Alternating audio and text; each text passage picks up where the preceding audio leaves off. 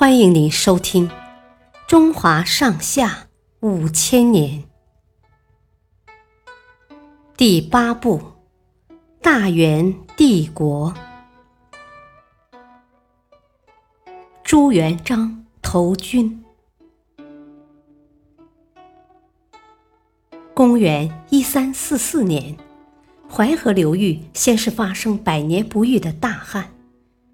接着又是蝗灾和瘟疫，百姓死伤无数。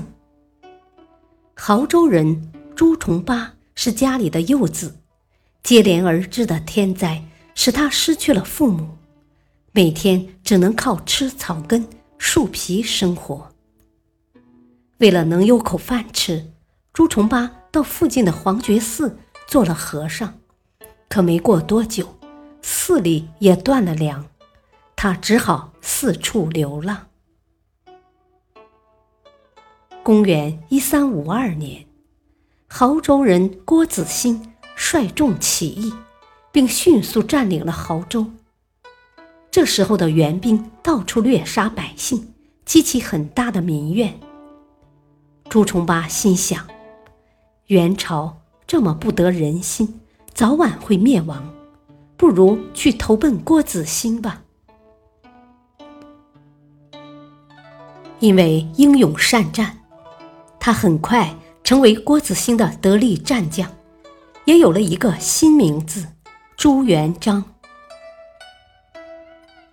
第二年，朱元璋带兵突围立了功，郭子兴提拔他为镇抚。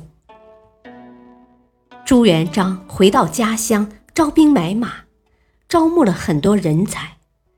同时还吸收了定远的一批地主武装和学识渊博的谋士，将队伍扩大到两三万人。郭子兴的两个儿子非常嫉妒朱元璋，假意邀请他喝酒，想趁机毒死他。朱元璋不慌不忙地随他们赴约。走到半路时，他故意停下来。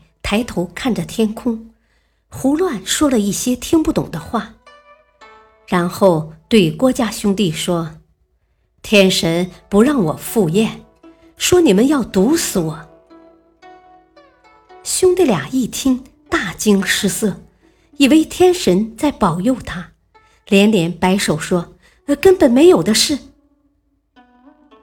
从那以后，两人。再也不敢陷害朱元璋了。